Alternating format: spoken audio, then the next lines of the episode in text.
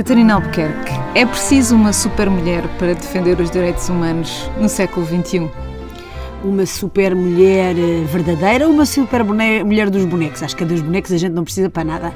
Acho que a dos bonecos que fica nos livros aos quadradinhos e acho que também há filmes uh, e que está lá muito bem com os outros super-heróis. Uh, acho que para os problemas reais deste mundo uh, temos muitas mulheres de carne e osso que já são super mulheres e que já estão a fazer esse trabalho. A Catarina Albuquerque é uma delas. Tem 46 anos, é atualmente a presidente executiva da Iniciativa das Nações Unidas para o Saneamento e Água para Todos. E também foi relatora da ONU para a Água e acabou de ganhar o Prémio Internacional da Associação Internacional da Água. Eu ia lhe fazer uma pergunta provocatória para começar. António Guterres pode fazer milagres? acho que ninguém pode fazer milagres. Uh, e acho que uh, as expectativas que o mundo tem no Senhor, uh, acho que são um bocadinho injustas para ele, porque há limites naquilo que ele pode fazer. E, e, e, acho que toda a gente que tem uma aspiração qualquer para o mundo atribui a solução ou coloca a solução em cima dos ombros do, do, do António Guterres, o que é um bocado injusto para o senhor. Faz-me lembrar um bocadinho a eleição do Obama, eh, em que todos nós pensávamos que ele podia fazer uma revolução eh, no mundo e há limites, não é? Há limites.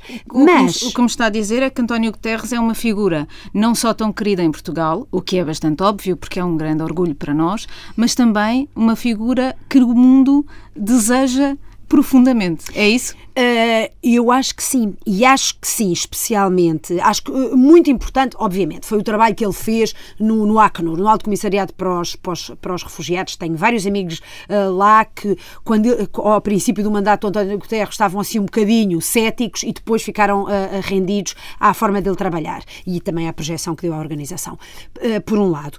por outro lado, também todo o processo da eleição, a transparência, a abertura, o facto de ele ser sujeito a todas as regras do jogo, eu acho que dá outra legitimidade ao candidato. Por acaso é ele, podia ter sido outra pessoa e acho que tem uma legitimidade muito maior do que tem o atual eh, secretário-geral, na minha opinião. Mas em, em terceiro lugar, eh, eu eh, acho que, apesar de ele não poder fazer milagres, pode fazer muita coisa. E obviamente que as pessoas, os indivíduos fazem, fazem a diferença. Aliás, eu acho que são as pessoas que fazem a diferença, não é? Portanto, eu acho que há muito que ele pode fazer, tendo uma atitude diferente, uh, há muito que ele pode fazer por esse mundo fora. Se fosse a Catarina Albuquerque que estivesse para ser uh, eleita para este cargo, que é, que é no fundo aquilo que vai acontecer agora em breve, o que é que seriam as suas prioridades? Uh, eu escrevi, é engraçado estar-me a, dizer, a fazer essa pergunta, uh, porque eu estou no Conselho de Administração de uma organização não governamental de direitos humanos internacional uh, e eles pediram para eu escrever uma mensagem ao António Guterres. Escrevermos todos os que fazemos parte do Conselho de Administração. E, e, eu, claro, eu centrei-me muito em coisas de, de direitos humanos e acho que a, a, toda a questão de género, com a qual ele já se comprometeu, acho que seria muitíssimo importante. O atual secretário-geral foi substituir uh, mulheres que estavam em posições de topo uh, do senior management das Nações Unidas por homens. E eu espero que o António Guterres faça o contrário, que substitua, não todos os homens, obviamente, que a gente também precisa de homens, mas que, que consiga a paridade de género. Ele já afirmou que a vice-secretária-geral será uma mulher, o que me parece lógico. Quem está a chefiar agora a equipa de transição também é uma mulher, que eu por acaso conheço, foi a anterior um, vice-alta comissária para os direitos humanos das Nações Unidas, na altura que eu era uh, relatora especial. Uh, portanto, acho que na área do género ele pode fazer muito. Acho que também pode fazer na área dos direitos humanos. Ele falou na, no vision statement dele, na visão que ele apresentou a 4 de, de, de abril aos Estados-membros das Nações Unidas, falou de implementação, implementação, implementação falou muito de direitos humanos e nós sabemos que há três pilares das Nações Unidas, que é a paz e segurança, desenvolvimento e direitos humanos. E direitos humanos é o parente pobre, tem 3% do, do orçamento global das Nações Unidas. Portanto, é dar aqui um empurrãozinho ao parente pobre não seria mau. E há outro tema de que ele fala na, na, na, na visão dele, que tem que ver com um, um, tema que, por um lado, é simbólico, mas é muito importante, eh, que é o seguinte: as pessoas no mundo inteiro quando virem a bandeira das Nações Unidas, têm que se sentir protegidas. Não se podem estar a sentir ameaçadas. E nós sabemos que as Nações Unidas não têm sido muito habilidosas a lidar com escândalos como de abusos sexuais de crianças perpetrados por forças de manutenção da paz e eh, também a questão, por exemplo, da cólera no Haiti.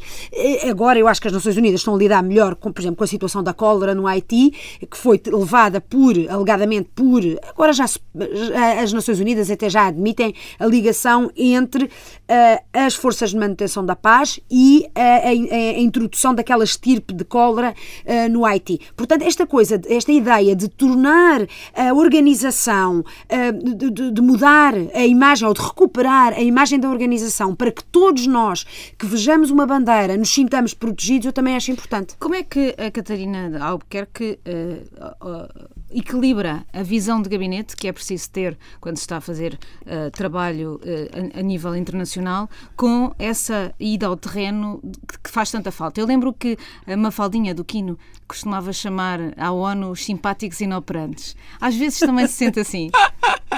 Sinto, sinto, sinto, sinto. Aliás, eu digo sempre, mas outro tema importante para o António Guterres é a questão da água.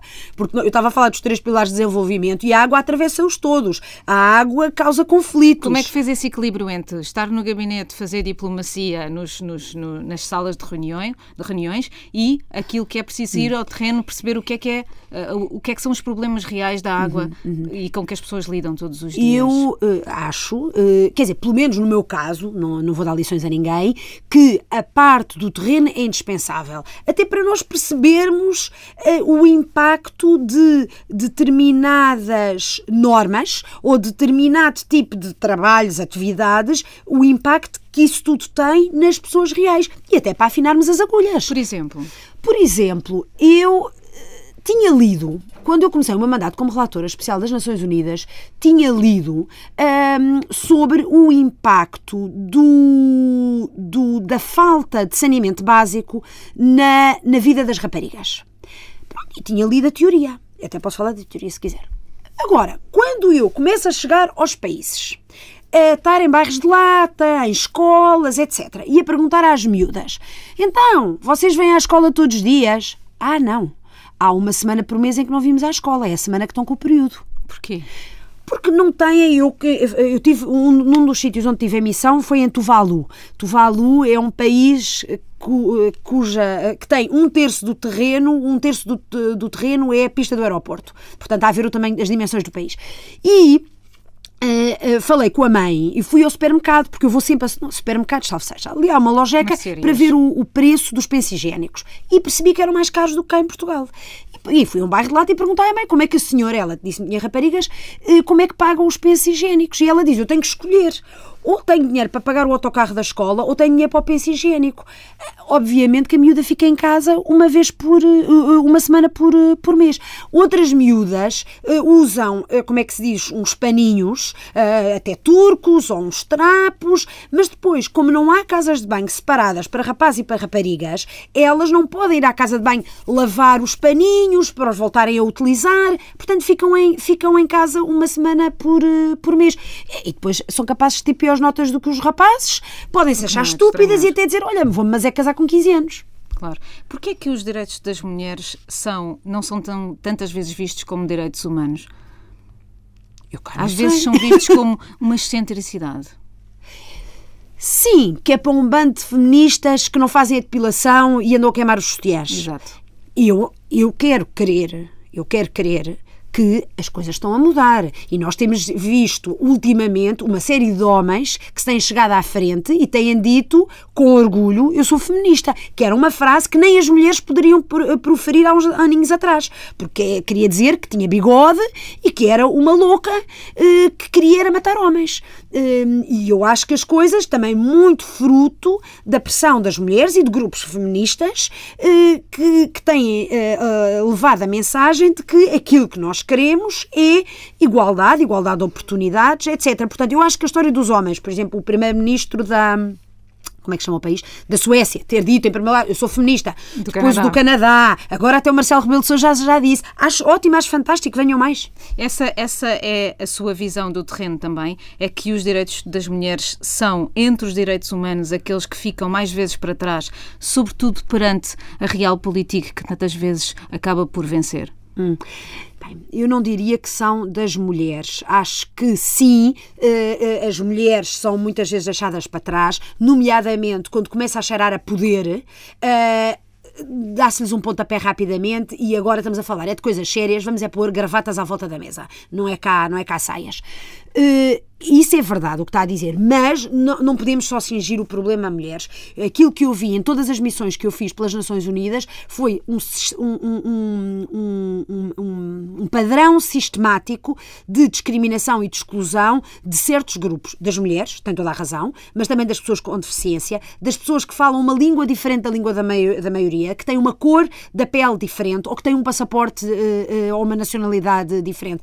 Em todas as sociedades há, um, há padrões sistemáticos de exclusão. Também há na nossa, há em todo lado. E muitas vezes o que acontece é que as mulheres, eh, como é que se diz, carregam um fardo duplo. Além de serem discriminadas por serem mulheres, muitas vezes também são discriminadas porque têm outra cor da pele, ou essas pessoas que têm outra cor da pele ainda são mais discriminadas as mulheres do que os homens. Era aí que eu queria chegar. Qual é a sua esperança em Hillary Clinton?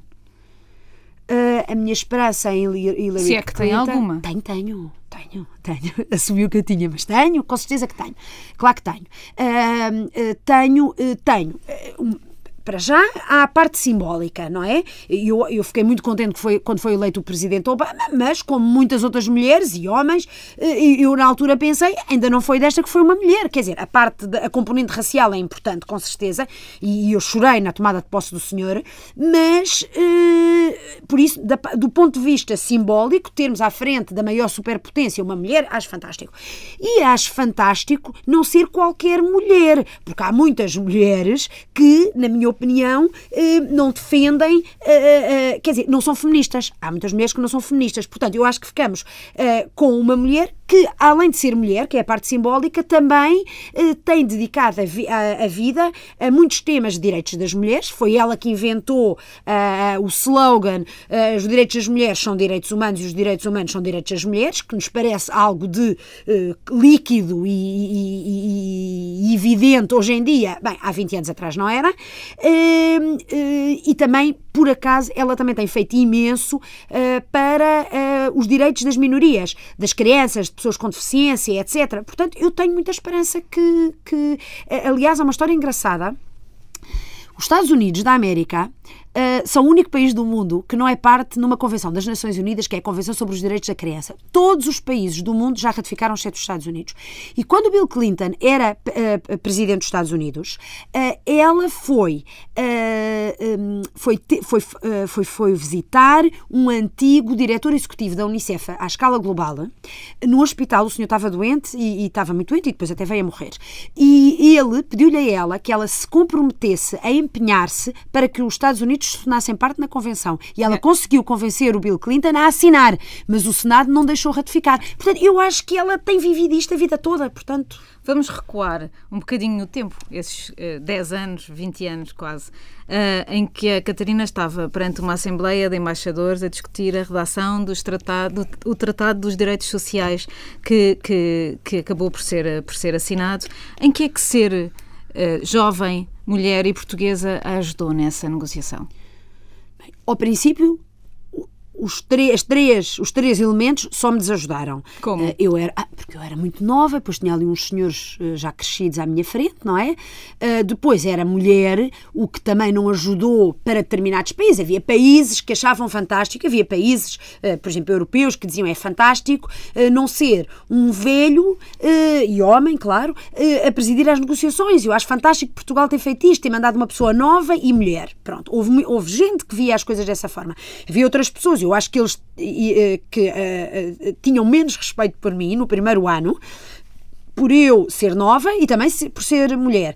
E também é verdade que para algumas antigas colónias portuguesas o facto de eu ser portuguesa também não ajudou e fui acusada em público, no meio da, da discussão, numa sala com centenas de pessoas, eh, de as culpas todas dos males desses países serem devidas à, à, à, à colonização. Agora, eu acho, eu não sei, eu a minha abordagem na vida até agora tem dado certo. Eu não tenho a certeza que isto funcione. Só depois, quando tiver a morrer, é que posso confirmar se a coisa funcionou ou não. O que eu tenho feito é, é trabalhar. Eu gosto muito de trabalhar. E então era trabalhar. Eu tive um primeiro ano muito difícil eh, a, a presidir essas negociações eh, desse tratado, eh, e, mas depois eu acho que mostrei serviço e mostrei que não me, não me destabilizava. Eles diziam-me os maiores impropérios e eu continuava impávida. E no fim das reuniões ia ter com eles e fazia conversa e não sei o quê. E trabalhei muito. Uh, traba uh, fiz fiz uh, propostas uh, de, de, texto, fui eu que redigia o primeiro, o primeiro draft do, do tratado, uh, via muitas vezes a Geneve para ter encontros bilaterais com aqueles embaixadores todos. Portanto, eu acho que os conquistei pela fatiga. eles acabaram por perceber, bem, esta é nova, é mulher, para alguns é portuguesa, mas está a levar o trabalho a sério. E, e se calhar, eu acho que se calhar o facto de ser mulher e nova, se calhar apanhou-os de surpresa. Uh, e, e, até consegui depois algo que toda a gente achava impossível. Aliás, eu acho que foi por isso que mais ninguém teve interessado em presidir essas negociações. Toda a gente achou que aquilo não ia dar resultado. Toda a gente achou que aquilo ia falhar, que era uma missão impossível. E eu acho que será o ser nova e ser mulher eh, consegui passar entre os pingos da chuva e consegui que aquilo depois fosse aprovado por consenso pela Assembleia Geral das Nações Unidas. Algumas das questões que foram consagradas nessa, nesse tratado, o direito ao emprego, o direito à segurança social, o direito à educação, à saúde, à habitação, vida cultural, entre outros outros são dos que mais, nesta crise global que nós sentimos, dos que mais foram afetados. Uh, tem havido muitas queixas, porque este é um tratado que permite, permite queixas. queixas. Uh, tem havido muitas queixas Bem, então é assim, dos tem... países mais afetados. Contra os seja, países mais afetados. Exatamente. ou seja, por exemplo, Portugal. Zero. Contra Portugal, zero. Agora é assim, há duas coisas que eu tenho que lhe dizer antes. Número um, uh, era preciso um número relativamente baixo, ou bastante baixo, de ratificações para o tratado entrar em vigor. 10. Faço-me entender? Sim. Portanto, o tratado entrou em vigor só com 10 Estados-partes, ah, o que não é muito num universo de 192 ou 3. Uh, ah, número 1. Um. Uh, número 2, uh, é preciso. É, é preciso esgotar as vias de recurso internas antes de se ir para as Nações Unidas, apesar do tratado ter ali uma disposição que permite, no caso das vias de recurso interno não serem eh, eficazes, de se ir diretamente às Nações Unidas. Portanto, temos sempre essa, essa possibilidade. Agora, eu acho que há um problema muito sério cá em Portugal, uh, que é o seguinte: as universidades não ensinam estas matérias. O que é que eu quero dizer com isto? Quer dizer que uma pessoa que estuda Direito e que depois quer ir para a advocacia e vá fazer um estágio à Ordem dos Advogados, nunca aprende isso. Como é que pode ir aconselhar um cliente ou uma cliente seu ou sua a recorrer às Nações Unidas se nem sabe que os mecanismos existem? Portanto, eu acho que também, e não é por acaso que eh, tem havido muito poucas queixas eh, contra Portugal ao abrigo deste tratado, houve zero, mas ao abrigo de outros tratados de direitos humanos eh, não, não, não tem havido eh, praticamente queixas nenhumas contra Portugal. E eu acho que é falta de informação e falta de formação.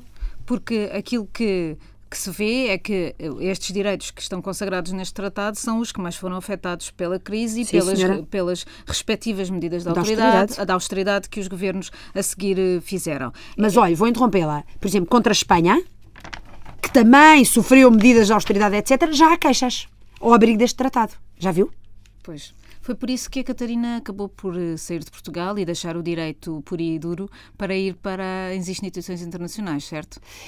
Eu não me lembro disto, mas as minhas amigas de faculdade dizem-me que eu já na altura, na faculdade, eu lembro que detestei, eu estive na Faculdade de Direito de Lisboa, detestei aquilo, detestei. No primeiro ano queria-me ir embora. Uh, e, mas depois fiquei. Uh, porque disse, já cá estou, olha, já agora acabas isto.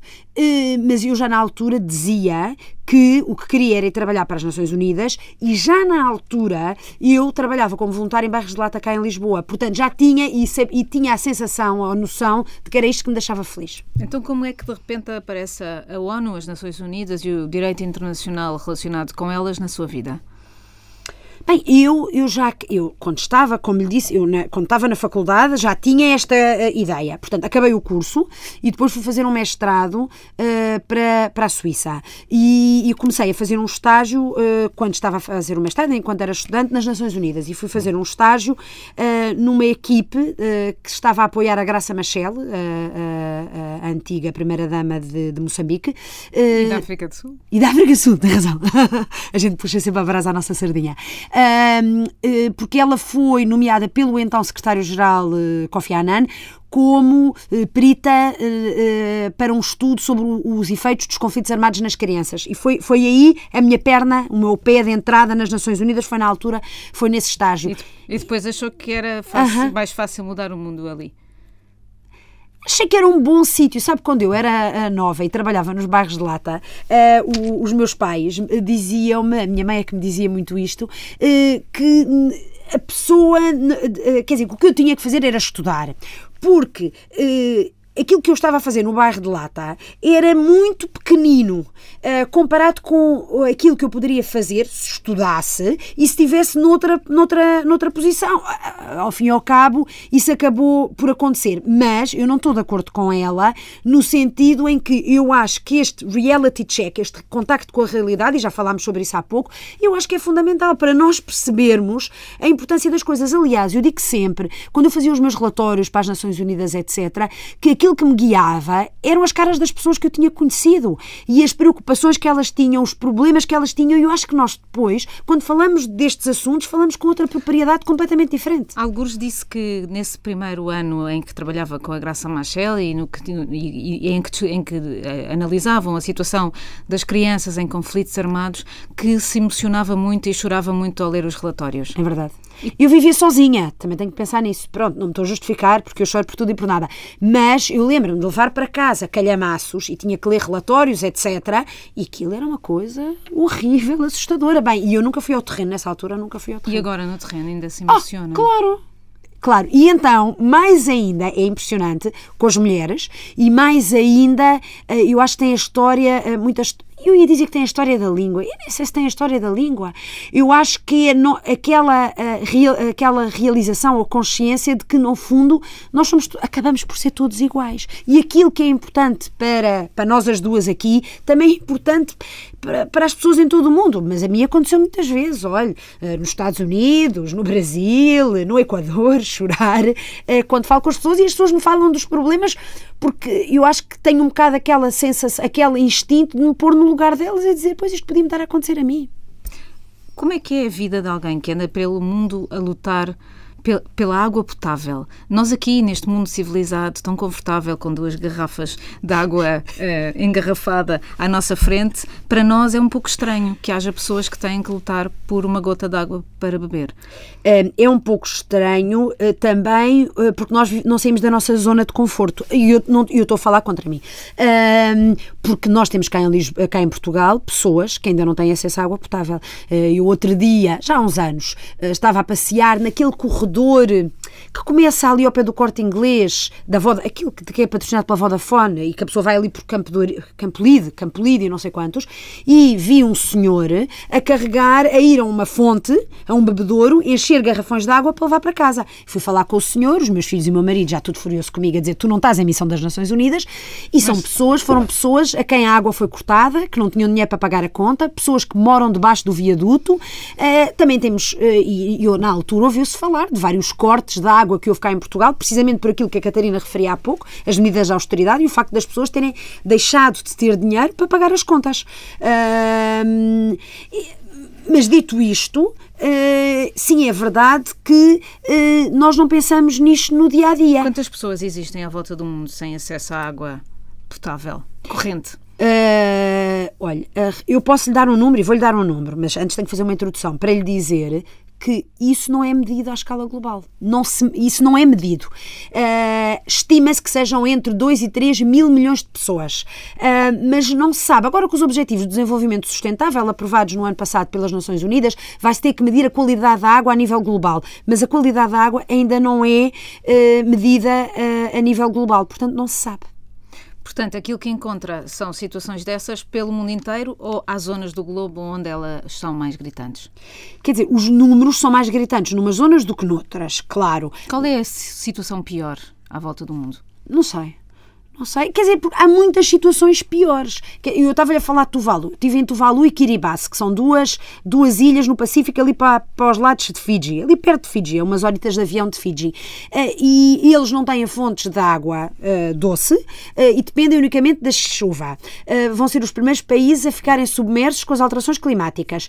E chove menos, eh, portanto, há uns, uns eventos climatéricos mais extremos, ou chove muitíssimo, ou deixa de chover. E eles ficaram sem água, teve que vir, tiveram que vir garrafas de água engarrafadas. Eu aí já estou de acordo com as garrafas de água, nessas, nesse contexto. Eh, tiveram que vir de, de Fiji, eh, da Austrália, do Japão, garrafas de água para lhes dar. Portanto, é uma situação dramática, porque eles virtualmente não têm, não têm, não têm acesso à água. Obviamente que em países, estou a pensar um país que visitei, o Bangladesh, em que metade das pessoas não têm acesso à água é, é, é, é muitíssimo problemático, tem a água contaminada com arsénico, eh, estão a morrer lentamente, pois é um problema. Eh, um campo de refugiados, aquele campo Al-Zatari, eh, que eu também fui visitar, está situado em cima de um lençol de água da Jordânia, não tinha sistema de saneamento básico, portanto os cocós infiltravam-se pelas o cocó e o xixi pelas terras e, e olha, nem se sabe o que é que aconteceu, se já chegou ou não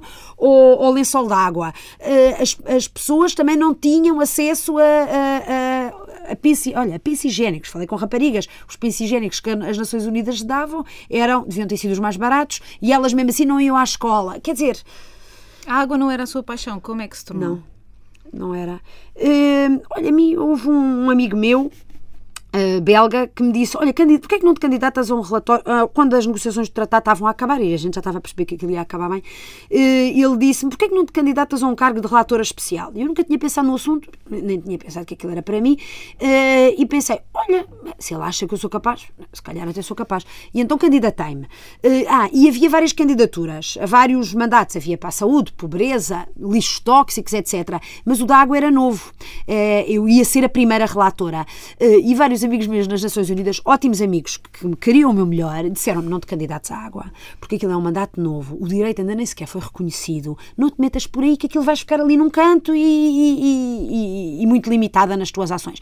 E eu foi a isso que eu achei precisamente graça, uh, ser um mandato novo, o direito não está reconhecido, porque pensei, olha, assim tenho um desafio muito concreto, lutar para que o direito seja reconhecido, e acabou por ser reconhecido, uh, lutar para que os Estados-membros das Nações Unidas me deixassem fazer missões ao terreno, uh, que recebesse queixas, e consegui também eh, muito apoio financeiro de imensos países. Eh, eu terminei, terminei, quando eu terminei o mandato, eh, pronto, eu acho que dizem as más línguas que eu era a relatora especial com mais dinheiro. E agora o que é que faz?